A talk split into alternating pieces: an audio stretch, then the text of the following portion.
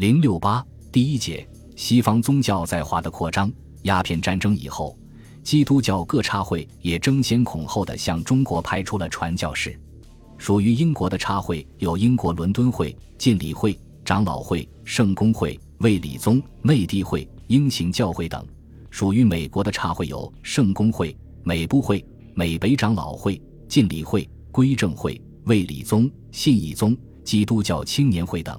德国派出的差会有巴瑟会、礼贤会、信义会等。加拿大派出的有长老会、卫理会、圣公会等，活动范围遍及中国各地。如美北长老会在五口通商后，不断派传教士到中国来，传教区迅速扩大，在不长的时间里，形成了东起宁波、杭州、上海，西南及桂林、衡州，北达登州、烟台、北京等地，南到广东、海南的广袤范围，先后设立了华中区、广东区。山东区、北京区、江安区、海南区、湖南区等众多传教区，丁伟良、狄考文、李家白等著名传教士就来自该会。英国传教士戴德生创办的内地会是外国来华传教士成立的最大传教组织。戴德生原是英国中国布道会成员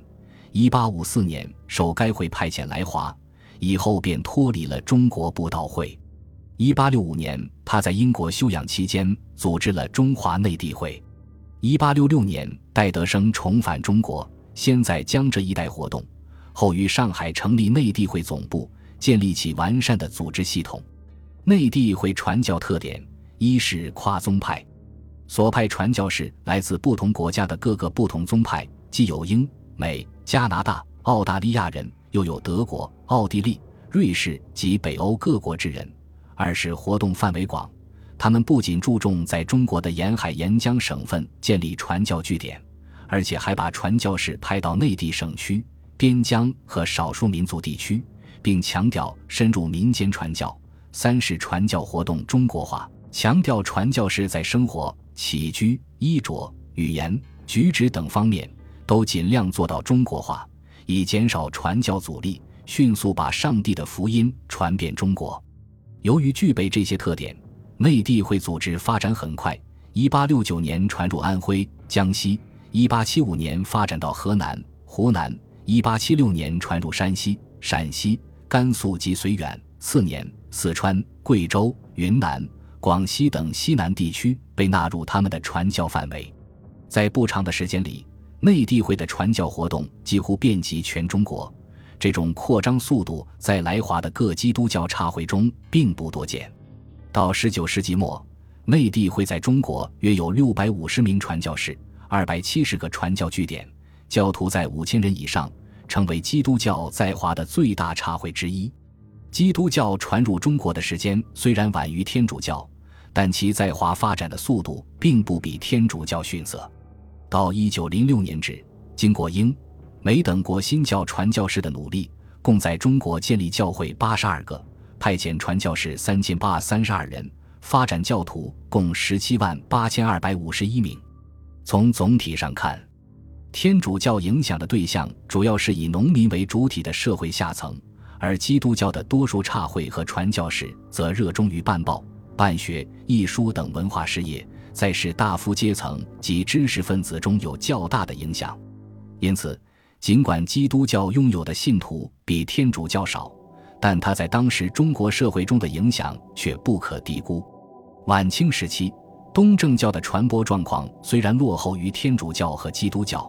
但仍然呈现出迅速发展的势头。由于种种历史原因，东正教在华的发展一度处于迟滞状态。在一八六零年以前的百余年间，含雅克萨俘虏的后裔在内。北京的东正教徒不过二百人，加上北京以外的哈尔滨、张家口、天津、汉口等地的少数教徒，总数亦仅三百多人。这种情况直到一八七八年时发生变化。十年，修士大司祭弗拉维昂·高连茨基率领第十六届传道团来华。鉴于东正教在华发展缓慢。弗拉维昂·高连茨基改变传道团主要参与俄国外交活动的方针，开始重视传教事务。其教会及传教士在北京、内蒙、汉口等地积极开展传教活动，使这一教派得到迅速发展。到一九零二年，我国境内建成的东正教教堂已有三十二所，信徒总数达五千五百八十七人，仅北京就有教徒上千人，是四十年前的五倍。晚清时期，在中国流行的西方宗教扮演着外来意识形态和外来政治势力的双重角色，对中国近现代的历史发展，尤其在思想文化方面有着重大的影响。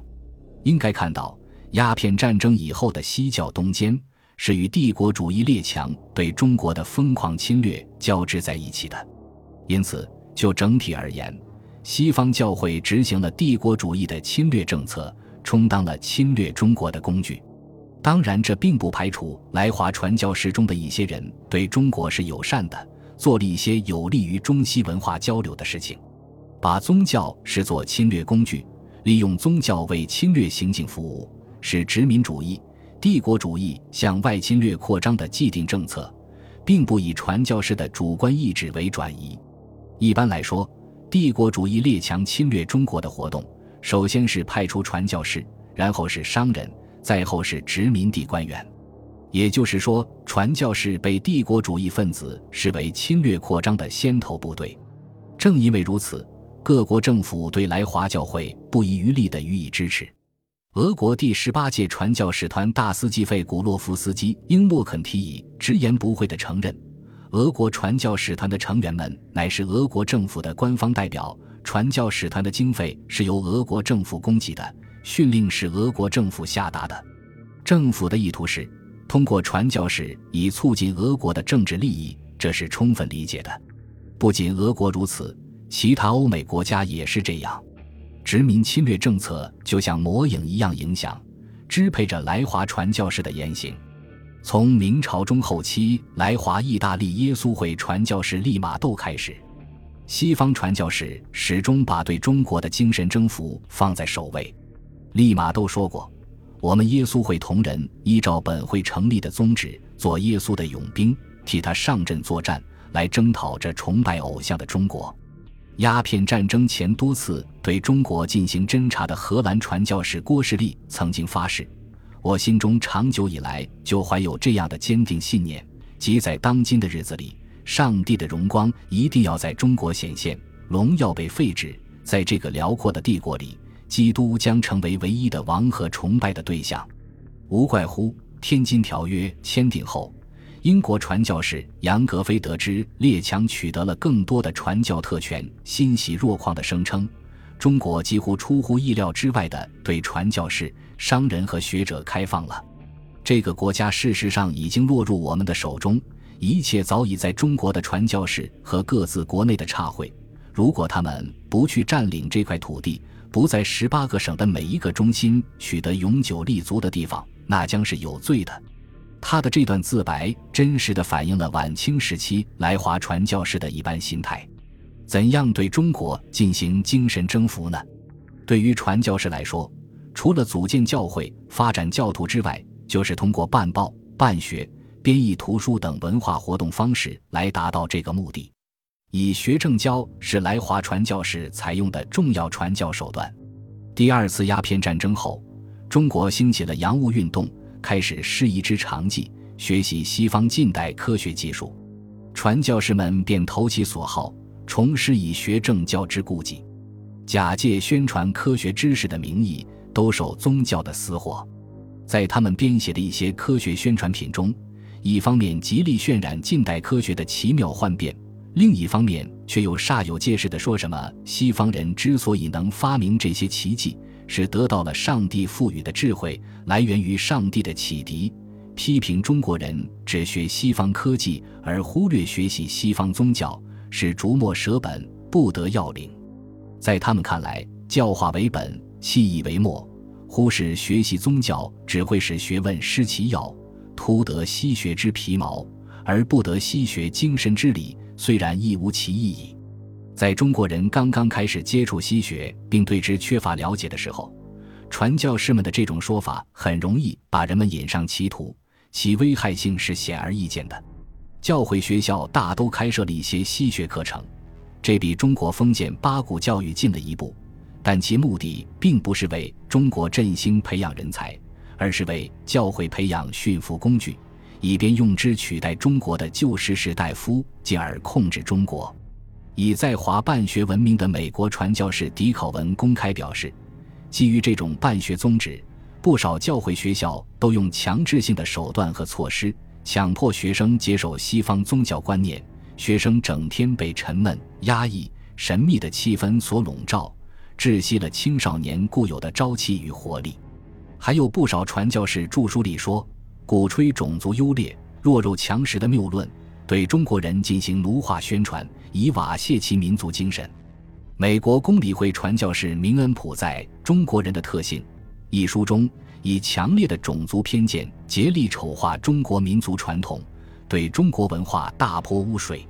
该书写道：“中国人的特性是没有准确的概念。”误解的天性，拐弯抹角的天性，理智混乱，轻视外国，因循保守，没有同情心，互相怀疑，没有诚实等，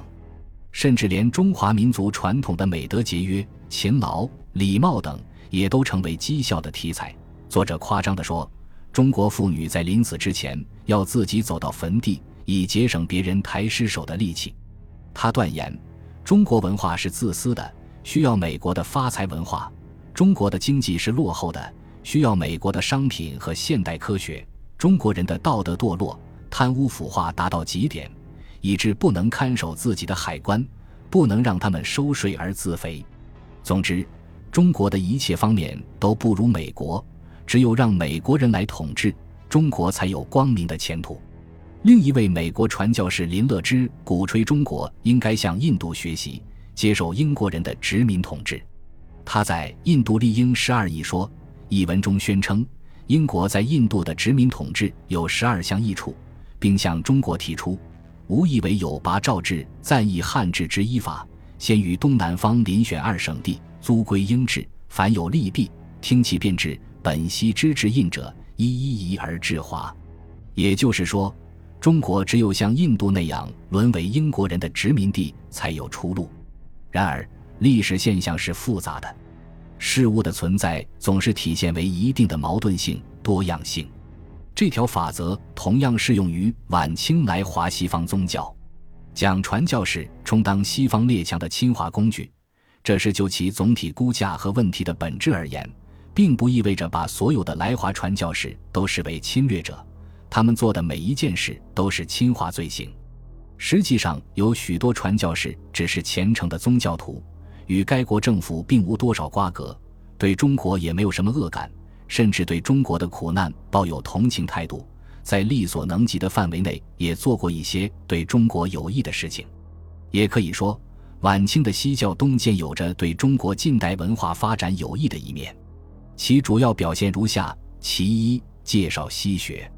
西学主要是西方科学技术知识在中国的传播，是中西文化交流史上的大事。对中国近代新文化的形成起着关键性的作用，而在西学东渐的过程中，来华传教士起到了媒介和桥梁的作用，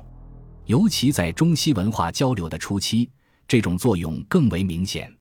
无论在明末清初还是在晚清时期，都有大量传教士积极从事西书的翻译工作。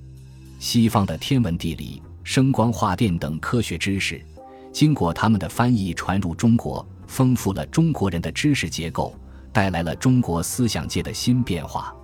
传教士介绍科学的目的是让人们接受宗教、皈依上帝，但读了这些书籍的中国人，多数却只相信科学，而并不信上帝，与《传教士》一书的初衷大相径庭。因为介绍西学，促进中西文化交流，是符合中国近代社会发展历史趋势的。传教士一书尽管有其特定的主观动机，但此举引起的客观后果却不以其主观意志为转移，客观上起了传播西学的作用。其二，改良教育。晚清来华传教士的一项重要活动是兴办学堂。教会学校尽管带有浓厚的宗教色彩，且办学宗旨狭隘，但从性质上来讲，属于近代教育的范围。在教学内容。教学方法、学校体制等方面，教会学校与中国传统教育体系都有很大的不同。教会学校的出现，在中国封建旧教育领域内竖起了一种新的办学模式，客观上有利于中国传统教育的改革。其三，推动近代文化事业发展。近代报刊、图书馆、出版机构、博物馆、艺术馆等新兴文化事业的出现，是晚清时期中国文化更新的重要方面。而来华传教士则是这些新兴文化事业的始作俑者。这些新式文化设施不仅向国人介绍了大量域外新知，而且为中国人创办近代文化事业开了先河，树立了实际而具体的模式。其次，丰富了中国的宗教文化。鸦片战争以前，中国的宗教成分主要由佛教、道教、伊斯兰教及大量民间秘密宗教所构成。西方宗教尽管传入，但后来遭到禁止。几乎销声匿迹，无甚影响。至晚清，西方宗教卷土重来，不仅在中国站住了脚，而且后来居上，扩张迅猛，其影响凌驾于佛道二教之上。晚清时期的西教东渐改变了中国传统宗教文化的构成，具有西方风格的基督教文化成为中国宗教文化的一个组成部分，从而丰富了中国近代宗教系统的结构。总之，晚清西教东传是一个复杂的历史现象，具有双重历史特点。一方面，它是西方列强东侵带来的结果，具有文化侵略的性质；另一方面，又以新的因素丰富了中国文化的内容，带有中西文化交流的特点，对中国近代文化的形成有不可忽视的影响。这是一个问题的两个方面，必须综合起来看待，忽略哪一方面都是不可取的。本集播放完毕，感谢您的收听，喜欢请订阅加关注，主页有更多精彩内容。